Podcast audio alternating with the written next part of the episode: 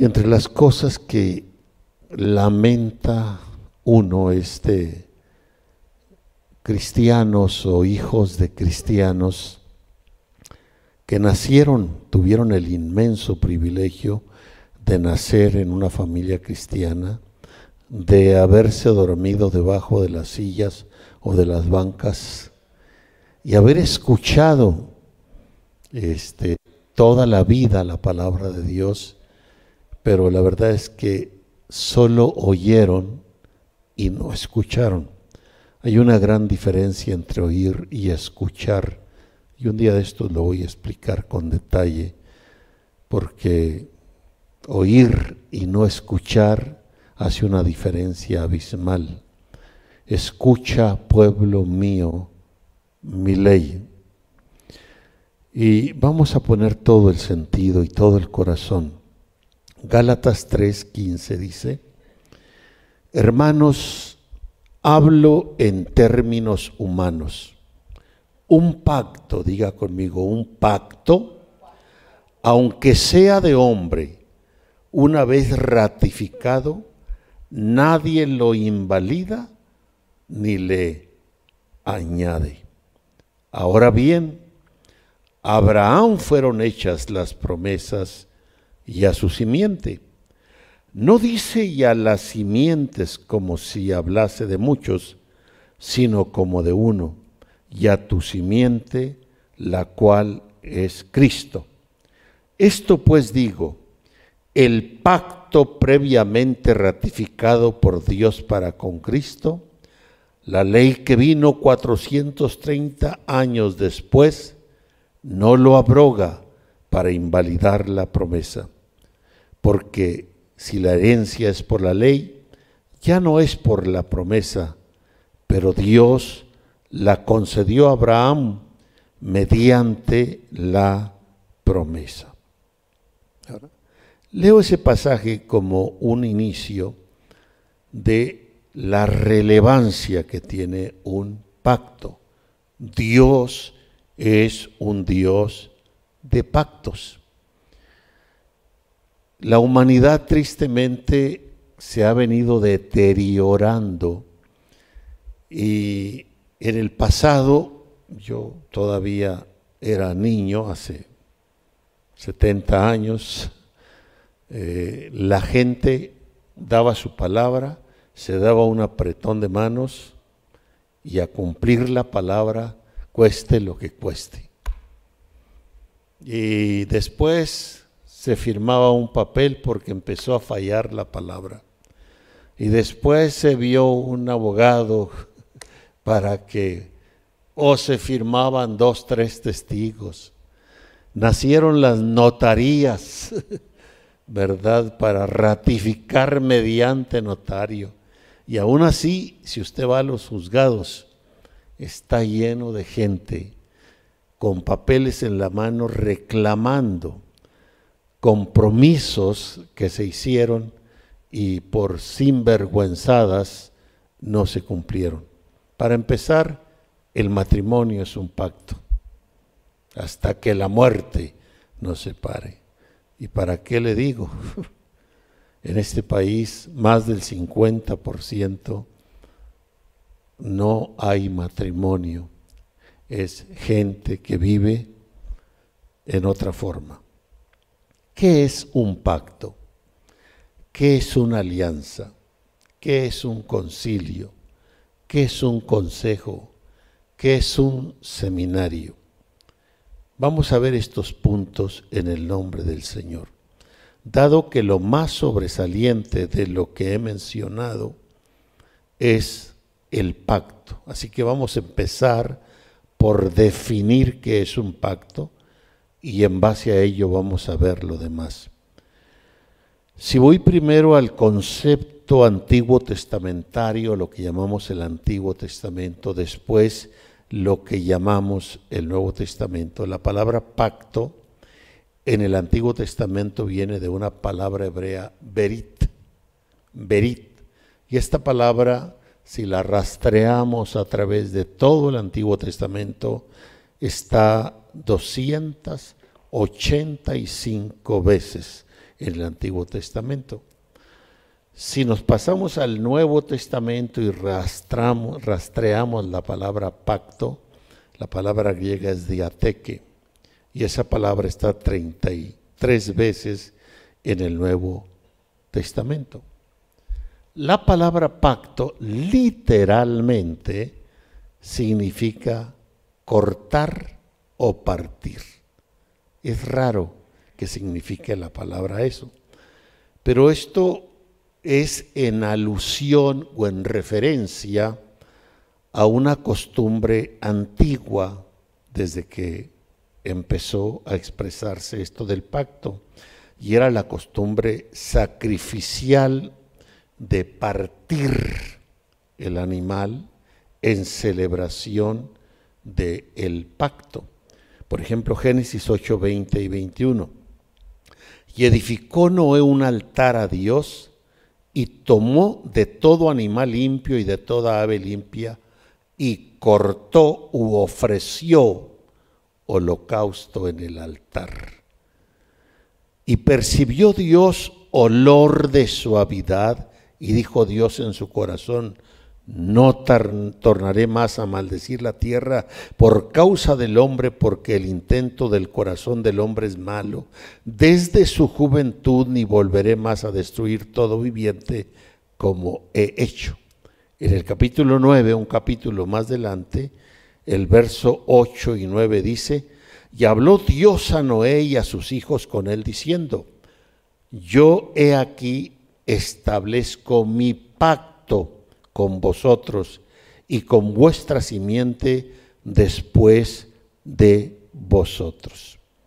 Entonces, en el pacto del Nuevo Testamento que me anticipo a decir, algunas inclusive traducciones, no traducciones, versiones bíblicas modernas y aún los mismos diccionarios eh, igualan la palabra pacto con la palabra alianza cuando un pacto no es una alianza, inclusive los términos hebreos y griegos son distintos, como el español, pacto y alianza son dos términos distintos, pero lo han igualado, lo han hecho un sinónimo.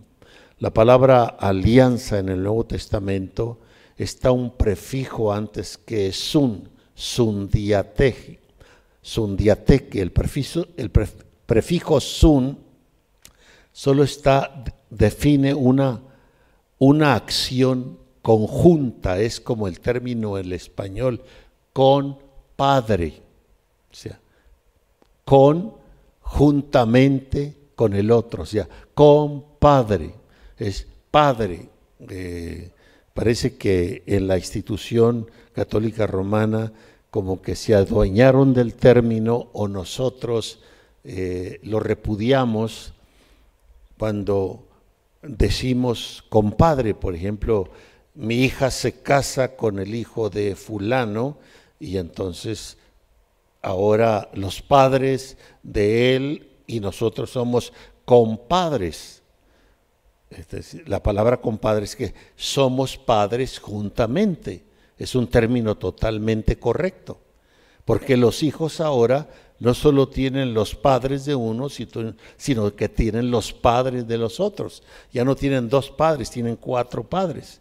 Entonces los padres de ellos son compadres, padres juntamente con él. El término sun, eso significa una acción conjunta de dos partes o más, pero bajo acuerdo y estas partes es lo que constituye la alianza. Aunque los traductores o los revisionistas y en algunos casos mismos los propios diccionarios hacen un sinónimo, un igual de pacto con alianza, pero estricta y técnicamente en la Biblia son dos cosas diferentes y lo vamos a ver. Nuestro Señor Jesucristo cuando habló del pacto que él hizo, este es mi sangre del nuevo pacto, no usó la palabra sundiateque, sino la palabra diateque, lo que define que un pacto no es determinado por dos o por más partes, sino solo por una parte, que es la cabeza del el pacto, quien hizo posible el pacto. Un pacto es unilateral y esa parte es la cabeza que establece el pacto. Las otras partes solo tienen dos opciones. Entran en el pacto y en las condiciones del pacto, aceptando sus condiciones o sencillamente lo rechazan. Por ejemplo, si nosotros entramos al pacto de la sangre de Jesucristo, nosotros no estamos para decirle a Jesucristo eh, cómo deben ser las cosas o qué condiciones le vamos a poner. No, la cabeza del pacto es Él. Y el que dice las condiciones del pacto es Él. Nosotros solo tenemos la opción de aceptas las condiciones del pacto, te sometes al pacto y a la cabeza del pacto o lo rechazas. Pero no hay asunto de que esto no me gusta, esto yo quiero, esto yo quisiera, y empieza a fantasear o soñar, cosa que no es así. Pacto no es avenir, no es acordar, no es asentir, no es convenir, no es aliarse. ¿Por qué? Porque avenir equivale a reconciliar con alguien y que las dos partes entren en acuerdo. Acordar es hacer que dos personas o más tengan un mismo parecer de las cosas. Y el Señor Jesucristo no nos anda diciendo, ¿qué te parece? ¿Te gustaría? No, no, no. Es, Él lo ha dicho, lo acepta o no lo acepta. Asentir es estar unidos en opiniones generales. Convenir significa llegar con otro a un mismo convenio. Alianza viene de aliar y es ponerse de acuerdo o unirse por tratado las partes que forman la alianza. Todo eso no es pacto. Y nosotros hemos rebajado el pacto, los pactos de Dios, los pactos que Dios estableció por todo este montón de cosas, de acuerdos, de asentamientos, de convenir, de alianzas, y por eso es que hemos perdido hasta la honorabilidad de lo que somos, seres humanos con sentido de responsabilidad. Por eso es que muy fácil decimos no y muy fácil decimos no cuando la Biblia dice tu hablarse así sí o no no. Y punto. Entonces, el pacto es que solo una parte, y esa parte es la cabeza, quien determina las condiciones del pacto, y las otras partes se deben dar al pacto y las condiciones del pacto en forma incondicional tienen que renunciar a sí mismos. Entonces, solo las cabezas están facultadas para establecer pactos. Ya hablaré de los tipos de pactos que, que habla la Biblia, pero me adelanto, por ejemplo, en decir eh, el banco. El banco es una cabeza financiera. Si usted quiere tratos con el banco o quiere un préstamo con el banco, eh, tiene que hacer un pacto de préstamo y cómo lo va a pagar. Usted no va al banco y le pone las condiciones al banco, salvo alguna excepción que usted lleve una autoridad de Dios. Yo he hecho eso en alguna ocasión. Le he puesto las condiciones al banco y no que el banco me las ponga a mí, pero lo he hecho por la autoridad del Señor. Eso no es la regla. Esas son excepciones. Bien. Dios es un Dios de pactos y por lo tanto Él va a estar en el asunto cuando nosotros reconocemos los pactos y nos movemos en base a los pactos y como Dios es un Dios de pactos, Él va a estar en el asunto. ¿Por qué los pactos Dios, empezando con Él, los estableció. Y por eso es que Él en la cena, Él dice, esto es el nuevo pacto y habla de pacto. Nosotros estamos aquí porque somos resultado, producto de un pacto. Entonces los pactos lo que hacen es que dan plena seriedad, dan plena solemnidad a los compromisos adquiridos y aceptados en forma voluntaria y consciente. En un pacto no debe haber engaño. Este es el pacto, estas son las condiciones del pacto. ¿Lo tomas o lo rechazas? Pero tampoco no puede ser un pacto a ciegas. El pacto pues implica seriedad, implica solemnidad, implica que hay compromiso adquirido y aceptado en forma consciente y en forma voluntaria. Por eso el pacto brinda protección, brinda cobertura y con ello da la máxima seguridad. El pacto realza también el sentido de responsabilidad y de cualquier esfuerzo que se deberá hacer para no romper el pacto. El pacto identifica plenamente a las personas en su verdadero carácter y en su sentido de responsabilidad y compromiso. El pacto determina también la recompensa que habrá después de manera justa. Por ejemplo, el Salmo 50, 16 y 17 dice, pero al malo dijo Dios, ¿qué tienes tú que narrar mis leyes y qué tomar mi pacto en tu boca? Pues que tú aborreces el castigo y echas a tu espalda mis palabras.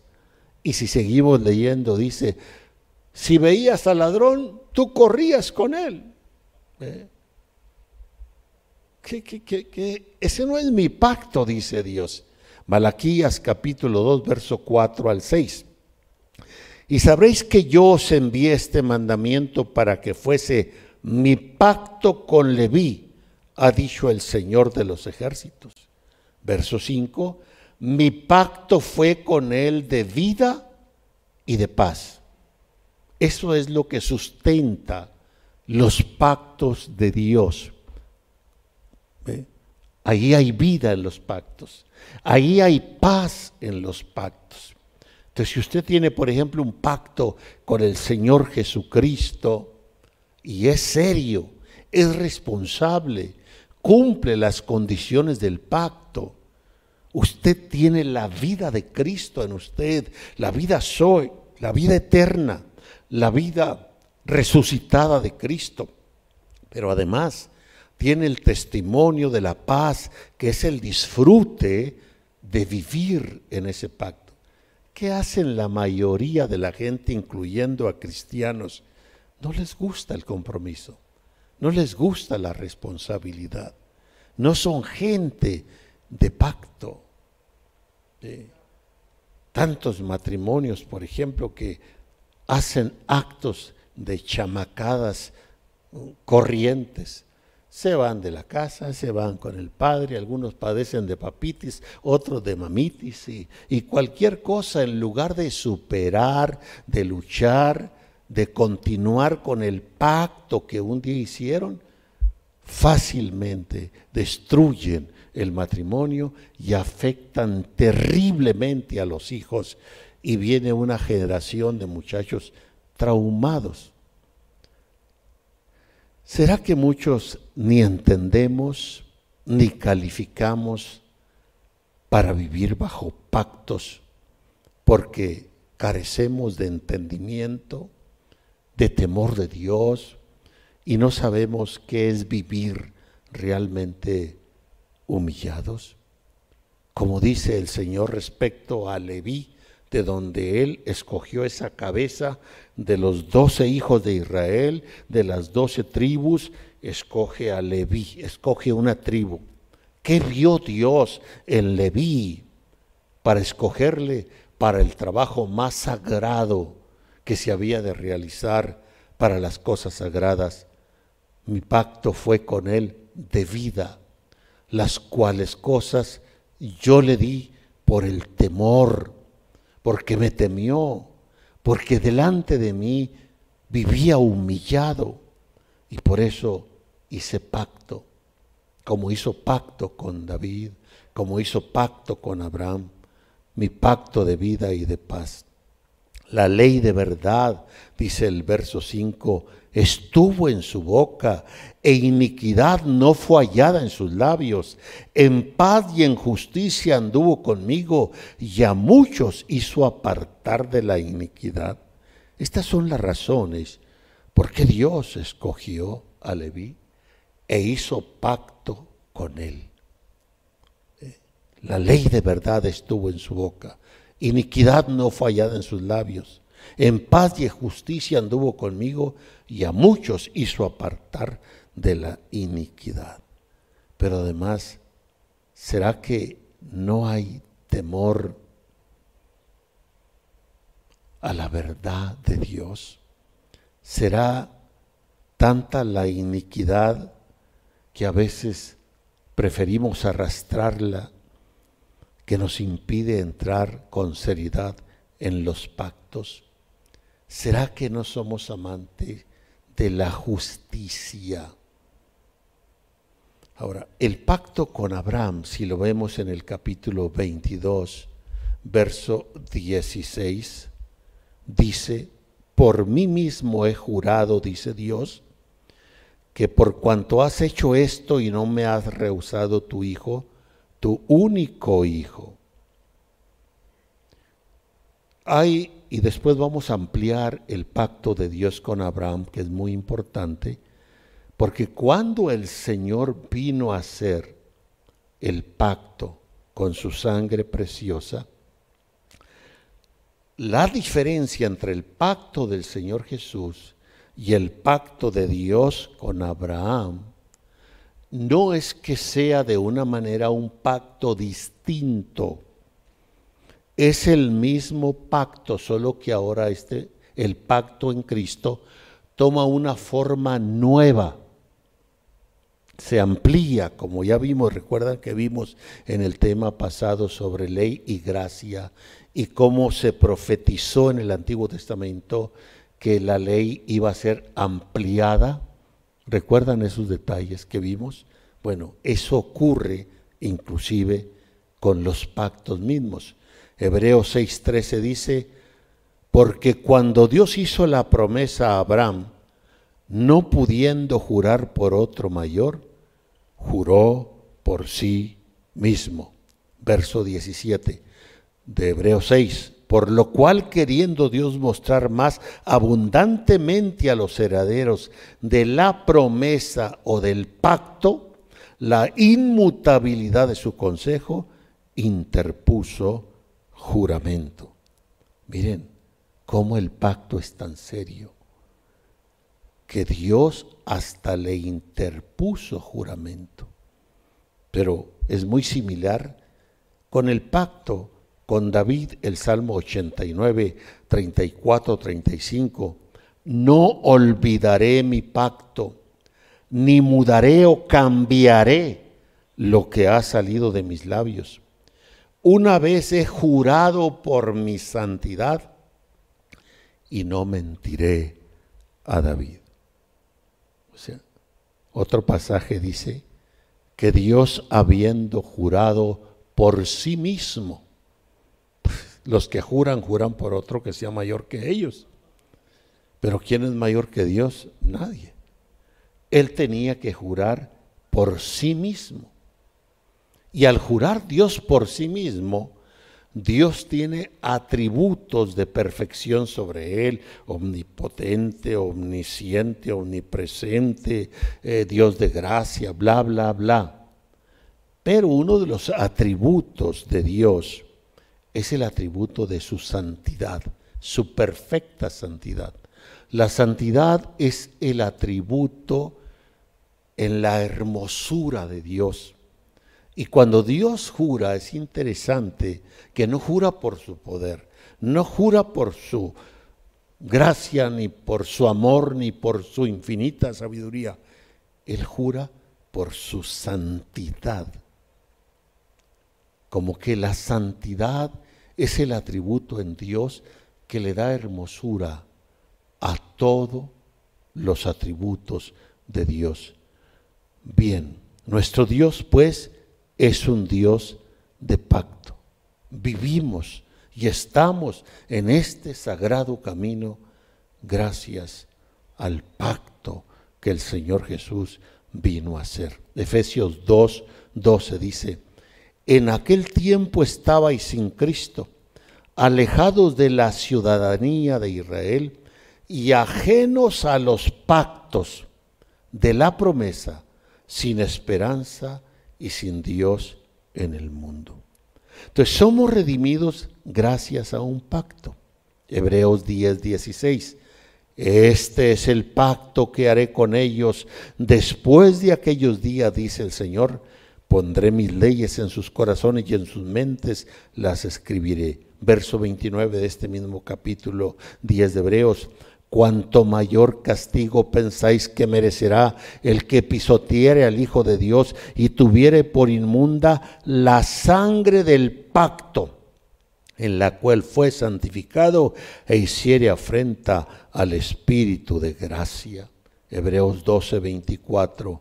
A Jesús el mediador del nuevo pacto y a la sangre rociada que habla mejor que la de Abel. Hebreos 13:20. Y el Dios de paz, que resucitó de los muertos a nuestro Señor Jesucristo, el gran pastor de las ovejas, por la sangre del pacto eterno. Todos los demás pactos que existen no son eternos. El pacto que el Señor Jesús vino a hacer el pacto por su sangre es un pacto eterno. El matrimonio es un pacto, pero no es eterno. Me contaba mi esposa un chiste, ¿no? De que se murió primero, creo que la mujer o el hombre, y estaba en el cielo, y cuando llega la pareja al morir, llega feliz al verlo. ¡Ay, mi amor! Dijo, no, no, no, no hasta que la muerte nos separe. Aquí no podemos seguir juntos. ¿Cómo le iría? No, yo sí quiero a mi gordita conmigo eternamente. Bien, nuestra esperanza está firme y es por pactos. Hebreos 9:15. Así que por esto es mediador de un nuevo pacto para que interveniendo muerte para la remisión de las transgresiones que había bajo el primer pacto, los llamados reciban la promesa de la herencia eterna. El matrimonio, por ejemplo, que es un pacto, toma honorabilidad, toma sentido de permanencia hasta que la muerte lo separe. ¿Por qué? Porque es un pacto. Es hasta que la muerte los separe. Por eso cuando Dios habló del matrimonio desde el Antiguo Testamento, como en Malaquías 2.14, y dice, mas diréis por qué, porque Dios ha atestiguado entre ti y la mujer de tu juventud, contra la cual has sido desleal, siendo ella tu compañera y la mujer de tu pacto. Entonces, los pactos, pues, son compromisos solemnes. Por lo tanto, en los pactos tenemos que hallar formalidad, tenemos que hallar firmeza, tenemos que hallar validez, tenemos que hallar legalidad, los pactos tienen sustento en Dios mismo. Los pactos pues dan formalidad y resaltan la gran importancia de aquello que fue pactado. Los pactos por eso es que son de conocimiento público para darle y resaltar la honorabilidad que tienen pudieran llegar a ser de conocimiento privado. Entonces, como leía en Gálatas 3:15, hermanos, hablo como hombre, aunque un pacto sea de hombre, con todo siendo confirmado, nadie lo cancela o lo añade. Así de serios son los pactos, aunque sean de hombre. Ahora, ¿cuánto más si es el pacto de la sangre de Jesucristo, que es el pacto eterno? Ningún cristiano que de veras ha conocido al Señor Jesucristo y ha pactado en este sagrado camino en base a lo que el Señor Jesús vino a hacer por nosotros, debiera ser serio. Y si es serio, no debiera caerse y si se cae, debe levantarse para proseguir. El arca del pacto representaba a Cristo mismo, no solo proyectaba la divinidad, sino también proyectaba la vida o la muerte. Hay casos del arca. Josué 3.3 dice, y mandaron al pueblo diciendo, cuando viereis el arca del pacto de vuestro Dios y los sacerdotes y levitas que la llevan, vosotros partiréis de vuestro lugar y marcharéis en pos de ella. Se tiene que caminar en pos del arca, el arca del pacto. En otras palabras, se deduce que tenemos que caminar en pos de lo que el pacto que hemos abrazado, aceptado, especifica. Primera de Samuel 4:3, y vuelto que hubo el pueblo al campamento, los ancianos de Israel dijeron, ¿por qué nos ha herido hoy Dios delante de los filisteos? Traigamos a nosotros de Silo el arca del pacto de Dios, para que viniendo entre, entre nosotros nos salve de la mano de nuestros enemigos. El pacto, el más alto compromiso, eh, la solemnidad. Job, por ejemplo, no dijo a la ligera lo que mencionó, porque la Biblia dice que era un hombre justo, recto, perfecto y temeroso de Dios y apartado del mal.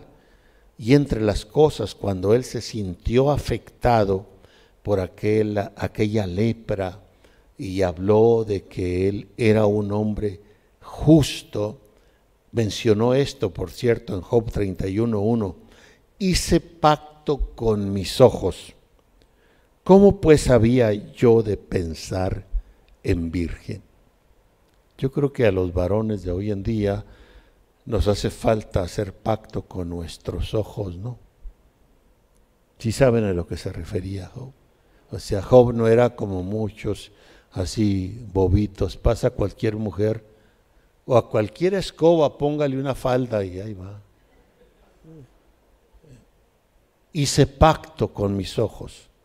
¿Cómo había de mirar a una virgen? Bien. A, a ese punto la seriedad del pacto. Pues hizo pacto más que con sus ojos, hizo pacto delante de Dios con su esposa, con su esposo, que tiene que andar mirando o lasciviando para otro lado. Y si el pacto no lo detiene, menos lo va a hacer otra cosa.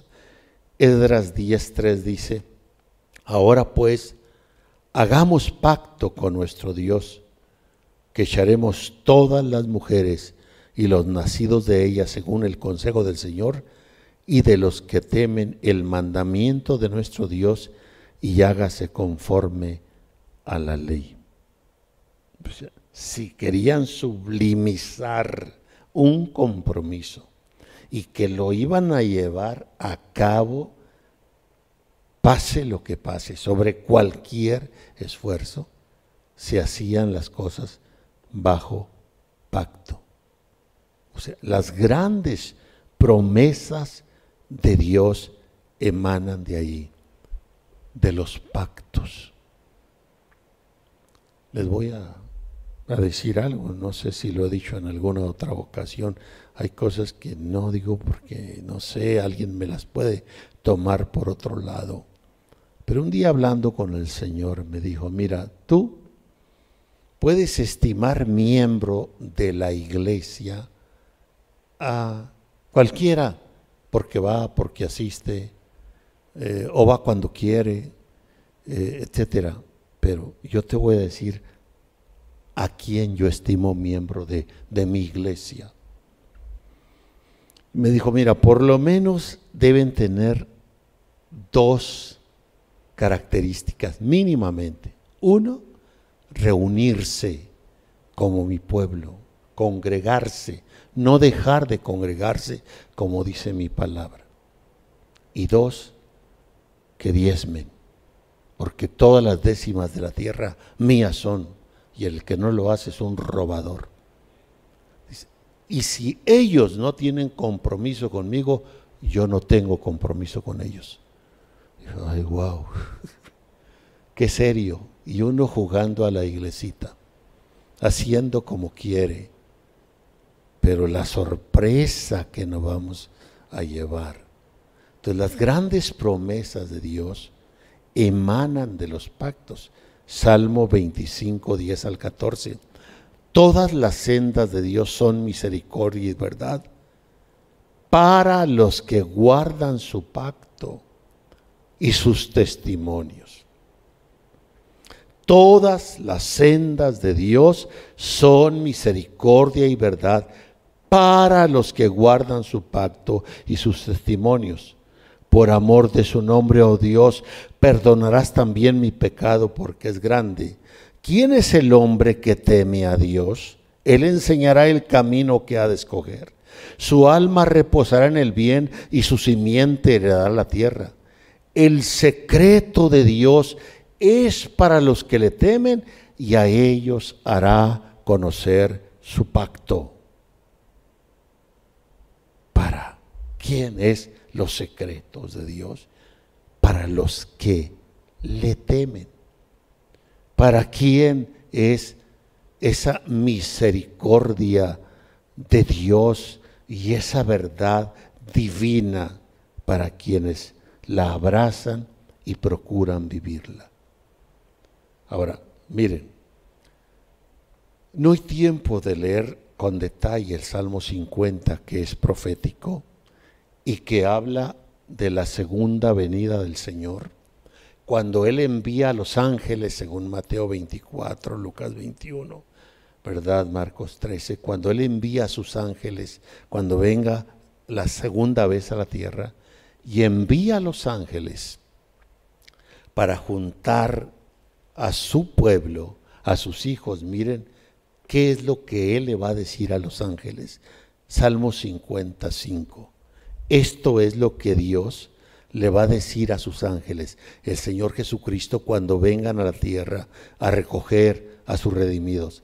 Juntadme mis santos, los que hicieron conmigo pacto con sacrificio. Perdón, pero no es para cualquiera. Es para la gente seria. Es para la gente que tiene pacto. Esa señora tiene un pacto conmigo. Yo tengo un pacto con ella. Y cualquier otro que trate de meterse allí va a tener serios problemas conmigo. Y cualquiera que trate de meterse conmigo va a tener serios problemas con esa señora. Porque estamos bajo pacto. Ahora, si usted está jugando con Dios, está jugando con la sangre del pacto eterno y se piensa ir al cielo, desde ya sepa lo mentiras. Él le va a decir a los ángeles, y los ángeles saben obedecer. Juntadme mis santos, los que hicieron conmigo pacto con sacrificio. Implicando no solo el sacrificio del Señor, sino el sacrificio que nos pudiese costar a nosotros para servirlo. Entonces, tanto en su primera venida como en su segunda venida, lo resaltante es el pacto. ¿Qué hizo resaltante su primera venida? Que vino a ser un pacto. Y nosotros somos producto del pacto. ¿Qué sucederá en su segunda venida? Resaltar su pacto. Y quienes serán reunidos con él son los que hicieron con el pacto. Bien.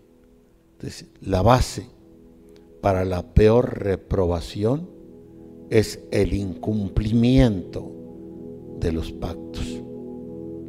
Isaías 24:5 y la tierra se inficionó bajo sus moradores porque traspasaron las leyes, falsearon el derecho, rompieron el pacto sempiterno. Pues, la base para la reprobación es romper los pactos, es no cumplir los pactos. Salmo 78, verso 9 al 11. Los hijos de Efraín, armados flecheros, volvieron las espaldas el día de la batalla, no guardaron el pacto de Dios, ni quisieron andar en su ley, antes se olvidaron de sus obras y de sus maravillas que les había mostrado. El Nuevo Testamento establece la misma seriedad de los pactos. Ya leímos en Galatas Esquiste que aunque el pacto sea de hombre, segunda de Corintios 3:6, el cual asimismo nos hizo ministros suficientes de un nuevo pacto, no de la letra ni del espíritu, porque la letra mata, mas el espíritu vivifica. Hebreos 8:6, mas ahora tanto mejor ministerio es el suyo, cuanto es mediador de un mejor pacto, el cual ha sido formado sobre mejores promesas. Hebreos 13:20, y el Dios de paz que sacó de los muertos a nuestro Señor Jesucristo, el gran pastor de las ovejas, por la sangre del pacto eterno. Ahora, tipos de Pero el tiempo se me fue. Vamos a seguir después. ¿Cuántos tipos de pactos hay? Vamos a, verlos. ¿Cómo es que cuando el Señor dijo que establece pacto, qué pacto tiene su pacto o qué relación tiene su pacto con el pacto que hizo con Abraham?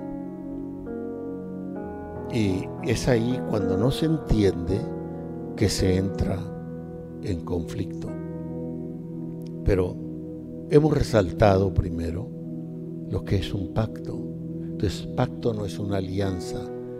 Miren, a mí me entristece cuando muchísimas iglesias, ministerios, pastores, al no saber de pacto, nos manejamos bajo alianza. Hay hasta alianzas de pastores que no está mal, pero a veces creemos que la alianza es un pacto. En la alianza todos comunicamos y todos ponemos condiciones y todos buscamos quizá un interés personal, grupal, congregacional. En el pacto no. El pacto es unilateral. La cabeza del pacto es quien dispone las reglas del pacto. Y yo solo ¿Lo acepto o no lo acepto? yo no voy a rechazar un pacto que el trasfondo es la sangre de Jesucristo, es vida, es paz. De ninguna manera. ¿Es serio? Sí, es serio. Y a mí me gustan las cosas serias. La vida no está para desperdiciarse en bromas y tonterías y, y que sí, que no. Eres o no eres. Es sí, sí o no, no. ¿Qué tipos de pactos hay y cómo es cada uno de estos? Bueno, vamos a dejarlo pendiente. Vamos a inclinar nuestros rostros. Si alguno todavía tiene algún problema, dolencia, necesidad, créalo, créalo, créalo Crea que el Señor es bueno. Crea que el Señor está aquí. Crea que el Señor le quiere sanar si es que todavía no ha sentido la sanidad. Crea que el Señor le quiere ayudar si todavía está bregando con algún problema.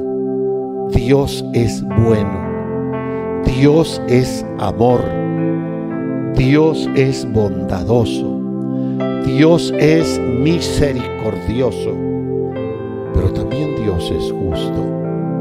Quizá pueda disciplinarnos. O como decimos en términos mecánicos, quiere ajustar alguna tuerca, algún tornillo con nosotros. Quiere que nos movamos con seriedad y transparencia delante. Padre, en este momento declaro tus milagros, declaro tus maravillas, declaro tus prodigios, declaro tu respuesta santa ante la necesidad. Que el enfermo sane ahora mismo en el nombre del Señor Jesucristo.